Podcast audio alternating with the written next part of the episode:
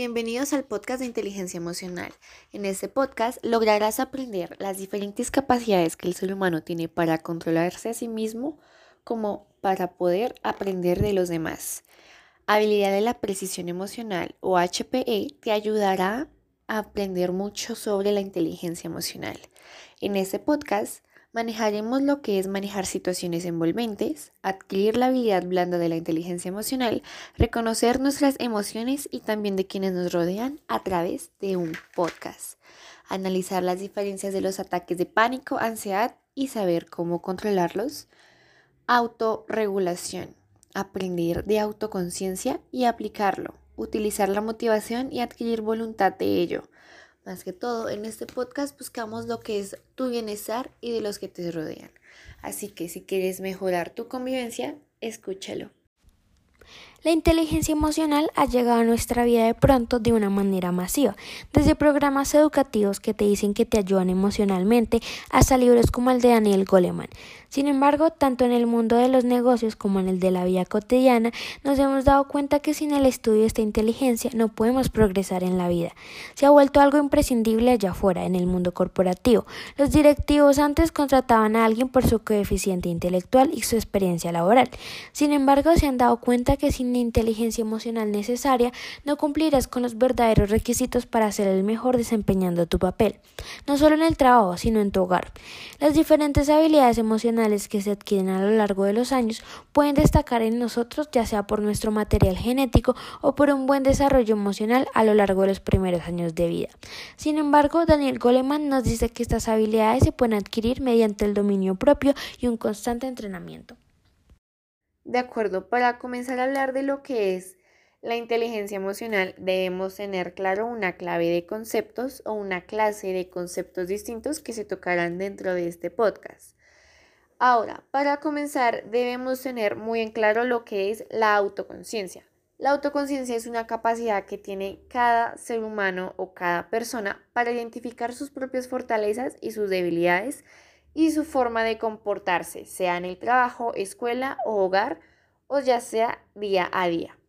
Esto eh, hace que cada persona maneje su autoestima y su entorno de forma completamente distinta al prójimo.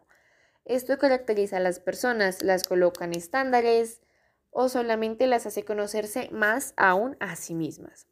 Para tocar la autoconciencia hay que tocar el autoestima para tener en claro lo que es la, autoconciencia, el autoestima es lo que es la voluntad de escucharte o de escucharse a uno mismo antes que nadie.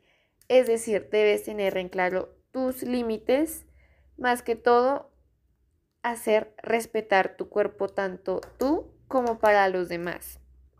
Ahora, para hablar un poco más profundo sobre lo que es la capacidad innata de una persona para la toma de decisiones es la autoconciencia. No solo sirve para identificar sus fortalezas y sus debilidades, sino que funciona para saber qué es lo que requiere o necesita en el momento y lo que no necesita. Es una forma de saber cómo controlar su capacidad de control o tan solo su desempeño en diferentes aspectos de la vida. Hablemos de la autorregulación.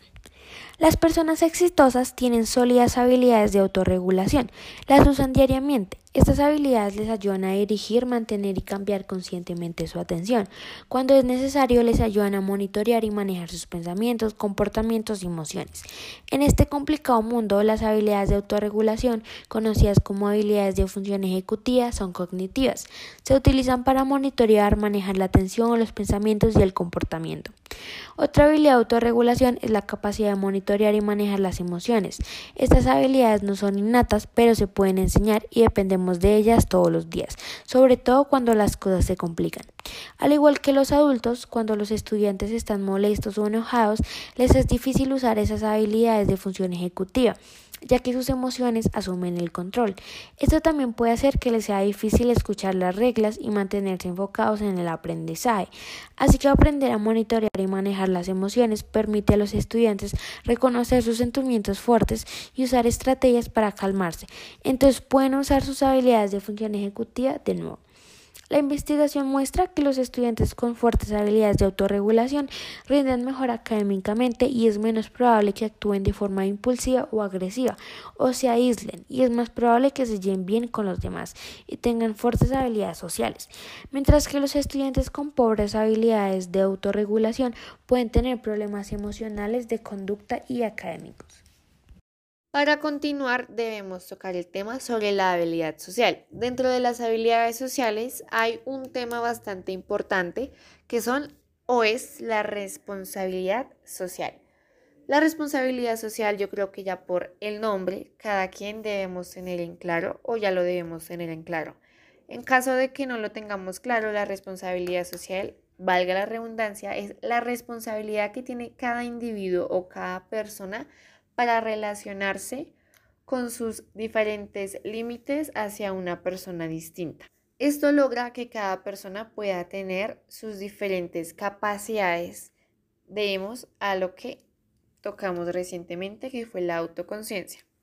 Ahora, para empezar a hablar sobre lo que son las habilidades sociales, las habilidades sociales en lo que es la psicología nunca ha tenido en sí una definición única y determinada es decir, nunca se ha definido de una forma concreta y específica para definir cómo se relacionaría con criterios morales y éticos. Ahora, puesto que existe una confusión conceptual a este tema, hay no hay un consenso por parte de la comunidad científico-social. Sin embargo, esto puede ser definido según las principales características que cada persona pueda estar señalando o presentando debido a lo que sea que esté pasando. Cada una de estas formas de relacionarse son totalmente aceptadas por la sociedad. La mayoría de las habilidades sociales están implicadas con las normas sociales, tanto sociales como legales. Ahora, para salirnos un poco del contexto, la mayoría están orientadas a los reforzamientos ambientales, sociales o autorrefuerzos dependiendo a lo que cada persona requiera en su momento. Ahora, para hablar mucho más de la habilidad social, estas habilidades están directamente relacionadas o ligadas a las soft skills o mayormente conocidas como habilidades blandas. Estas son fundamentales para entablar relaciones de calidad y generar una vinculación con diferentes tipos de personas o fortalecer el círculo social de cada individuo. Para tocar un poco más de este tema, hablaremos sobre las habilidades sociales y las funciones que éstas pueden tener a lo largo de la cotidianidad. Una de ellas es la existencia de una importante relación entre la competencia social de la infancia, adaptación social y psicología. Claramente esto se expresa de la forma que cada competencia se relaciona con un mejor y posterior ajuste psicosocial del niño en el grupo o clase, o sea, en el grupo de amigos, como ya dije anteriormente, círculo social. Esto es para hacer una adaptación académica y optimizarla al máximo. Las habilidades sociales también se pueden correlacionar positivamente con medidas de popularidad, rendimiento académico, aumento de la, de la autoestima, entre otras habilidades. Estas habilidades se pueden formar en el hogar o influyen más que todo en el hogar, se forman en el hogar y estas se ven afectando lo que es la escuela o lo que es el sistema académico.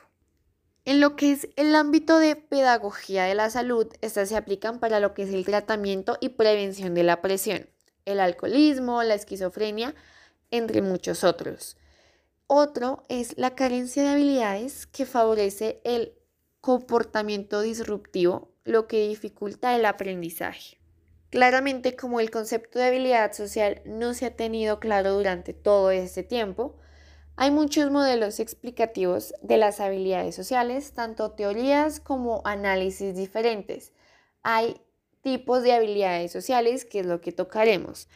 La primera o denominada grupo 1 son las habilidades sociales básicas, que son escuchar, iniciar una conversación, mantener en pie una conversación, formular una pregunta, dar las gracias, presentarse, presentar a otras personas, hacer un cumplido y empezar a respetar.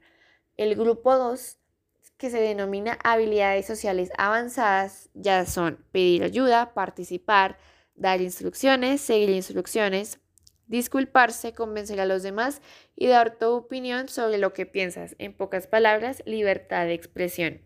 En el grupo 3 ya se encuentran las habilidades afectivas, que son conocer los propios sentimientos de cada persona, aprender a expresarlos y gestionarlos, comprender los sentimientos de los demás, enfrentarse al enfado de otros o enfrentarse con el enfado de otros, expresar afecto, resolver diferentes miedos, también está el autorrecompensarse o respetar los sentimientos consolar al afligido, animar al decaído ante las dificultades cotidianas, ponerse en el lugar del otro, esto ya se vincularía mucho con lo que es la empatía y capacidad para entender situaciones sociales.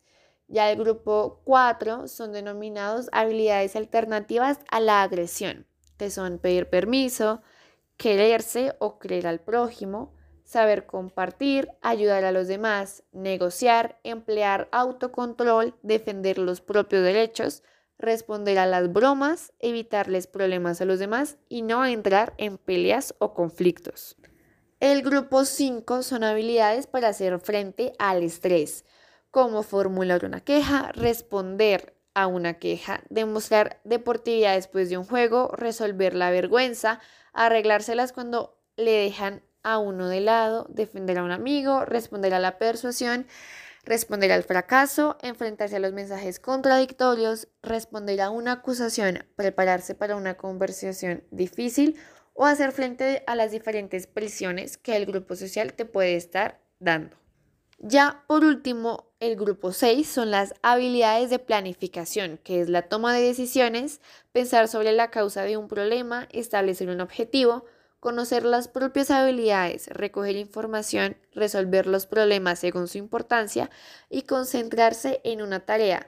La última de concentrarse en una tarea se fija más en el hecho de no procrastinar.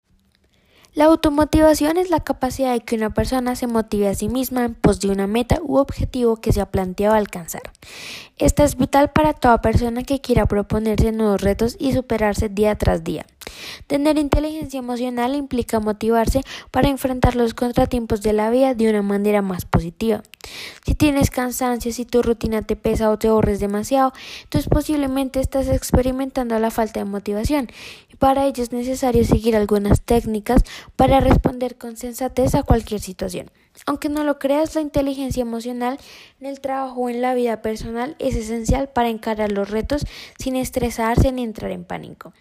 Estas son unas técnicas para tener automotivación.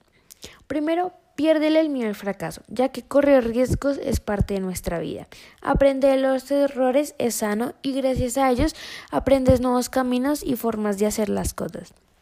Otro, determina cuáles son tus metas. Desconocer el rumbo, el rumbo de tus acciones a veces genera desmotivación. Tercera, cambia la manera de ver la vida. La falta de motivación tiene que ver con la búsqueda de complacer a quienes están a nuestro alrededor y no pensar en uno mismo, en qué es lo que quieres para tu vida y la etapa que estás transitando. Anímate al cambio. El cambio te hace mover del lugar en el que estás, te impulsa a buscar nuevos caminos y enfrentar desafíos. Quinto, busca nuevas fuentes de satisfacción personal, ya sea cosas que te gustan hacer a ti sin ninguna obligación. Sexto, descubre a personas emocionantes. Estar rodeado de gente que te emociona te ayuda a vivir más emocionado.